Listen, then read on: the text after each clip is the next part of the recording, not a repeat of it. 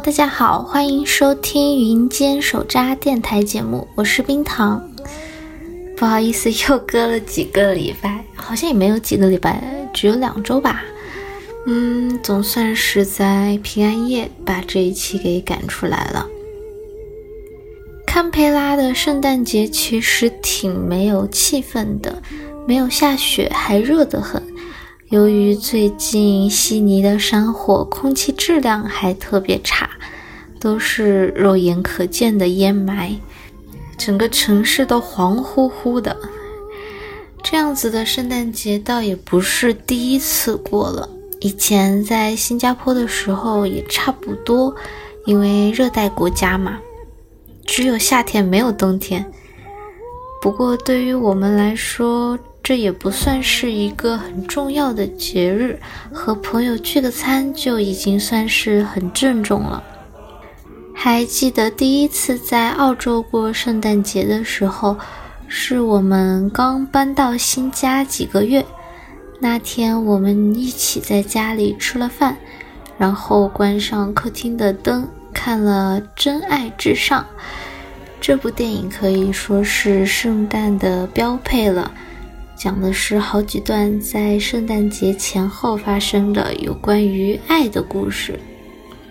尽管“爱”这个词似乎在现代社会变得越来越不珍贵了。但是看到真正细腻的爱情故事，我们还是会因此感动。明天呢，我们留在堪培拉的小伙伴们还要继续聚餐。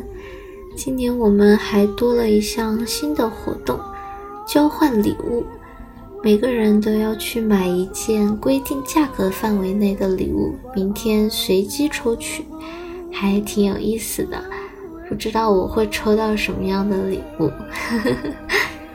我这个月呢，也观看了不少优秀的综艺节目以及剧目，接下来给大家推荐一下吧。首先是刚刚比完决赛的《舞蹈风暴》了，上期我已经推荐过，但是这周我还得再继续 推荐一下。决赛是真的很好看，尤其是冠军胡沈岩老师第二轮的节目，配的是周深的《大鱼》，非常的惊艳。这个冠军确实是实至名归。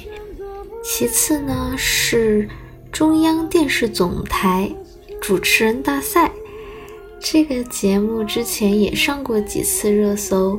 关键词就是神仙打架，里面参赛的主持人都是各个地方台或者央视新生代的佼佼者，节目的节奏也特别快，即兴的题目就真的只给几秒钟，蹬腿就得上。然后主持人呢是撒贝宁老师，他也是非常优秀。两位点评评委分别是康辉和董卿，打分评委席上坐的也都是央视的大佬们，比如说朱迅啊、金一丹啊、朱广权啊等等。总之就是非常推荐。然后呢，就是我本年度最佳的美剧《早间新闻》（The Morning Show）。这是一部极其符合我喜好的剧，双女主加职场戏。背景设定是在美国的一档早间新闻节目，这档国民节目的两位主播在群众心目中的形象就是荧屏夫妻，而其中的男主播被举报职场性骚扰。电视台当机立断地开除了他。对于空出来的那个主播位置，各方都开始了博弈。首当其冲的就是由著名演员 Jennifer Aniston，老友记的那个 Rachel 饰演的女主播。她感觉到自己的职业生涯受到了巨大的影响，所以迫切地希望自己能够有选择搭档的权利。然而，电视台新来的新闻部负责人选择了一位来自其他城市的外勤记者，也就是本剧的另一位女主角，由奥斯卡影后瑞希·威瑟斯彭饰演。两位女主播在这个男性主导的电视台试图合作，却又分道扬镳。最终呢，因为一个女性同事的死亡，终于爆发了。全剧最精彩的一个片段，在早间新闻直播的时候，他们两个撇开所有的稿子，在镜头前开始揭露这个电视台的董事长对于职场性骚扰的隐瞒和纵容。最后的最后，他们总算用自己微弱的力量发出了抗争的声音。整部剧真正讲女权的部分其实不多，但却从不同的角度更全面地诠释了这个世界。看完是真的让我热血沸腾。后来呢，我去豆瓣搜影评，没想到很多人觉得这个剧的角色总是在愤怒的情绪中，好像一直在歇斯底里。然而，我觉得在这样的一个世界上，保持愤怒又有什么不对呢？我们愤怒是认为这个世界还值得被拯救。这句话其实也是这个女记者的一个金句。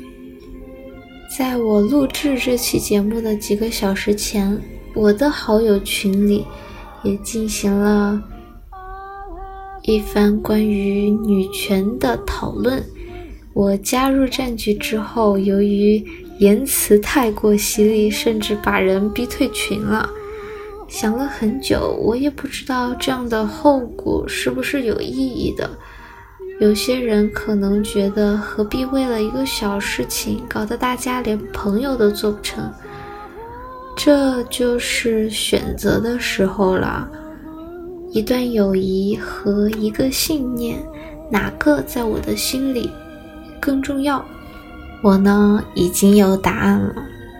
最后还有一句话：保持对舆论的警惕，但也要坚持自己的信念，并为之发声。共勉。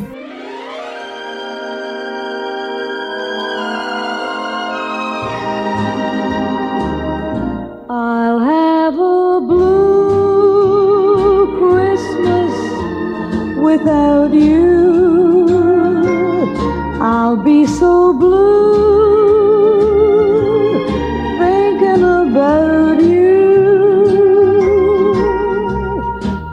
Decorations of red on a green Christmas tree.